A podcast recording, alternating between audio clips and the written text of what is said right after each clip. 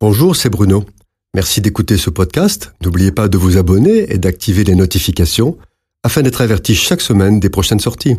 Dans la dernière semaine de son ministère terrestre, Jésus adresse aux chefs religieux de sévères avertissements.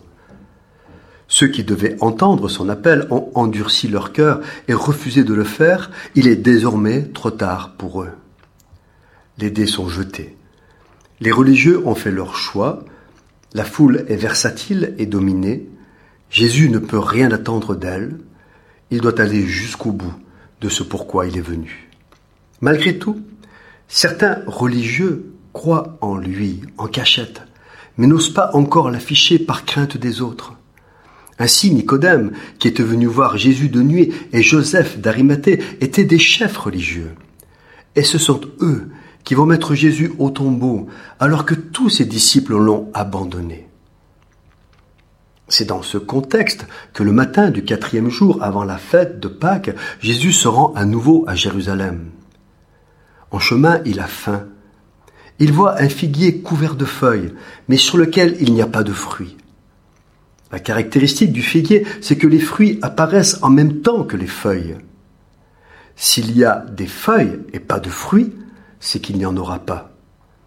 C'est une leçon très dure. Le figuier est un arbre fruitier il doit avoir des fruits. S'il n'en a pas, il ne sert à rien et épuise inutilement le sol, il doit être coupé. De la même manière, Jésus nous a sauvés pour être ses témoins dans le monde et accomplir des œuvres à la gloire de son Père.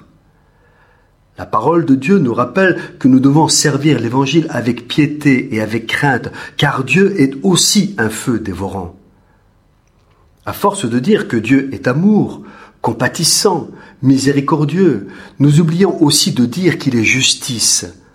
Et si nous ne marchons pas selon la vocation que Dieu nous a adressée, si nous n'utilisons pas pour le bien les capacités et les dons qu'il nous accorde, ainsi que le temps qu'il nous laisse, il faudra lui en rendre compte.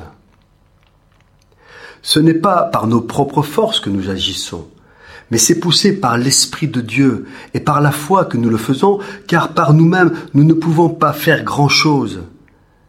Le figuier doit porter du fruit.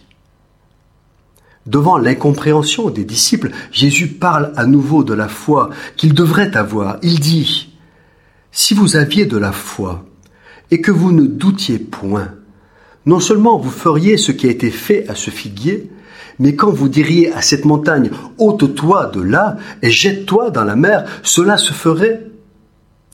Tout ce que vous demanderez avec foi par la prière, vous le recevrez.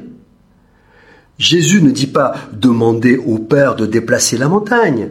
Il dit vous diriez. C'est votre travail. L'engagement de la foi, avoir les actes de la foi, est notre responsabilité. La foi authentique qui déplace les montagnes implique toujours l'abandon de soi à la volonté de Dieu à qui tout est possible. Encore faut-il percevoir sa volonté, ce qui ne peut être envisagé que dans une véritable intimité avec lui par l'étude de la parole, la prière et la consécration. Cette chronique a été produite par Bruno Oldani et Jacques Cudeville.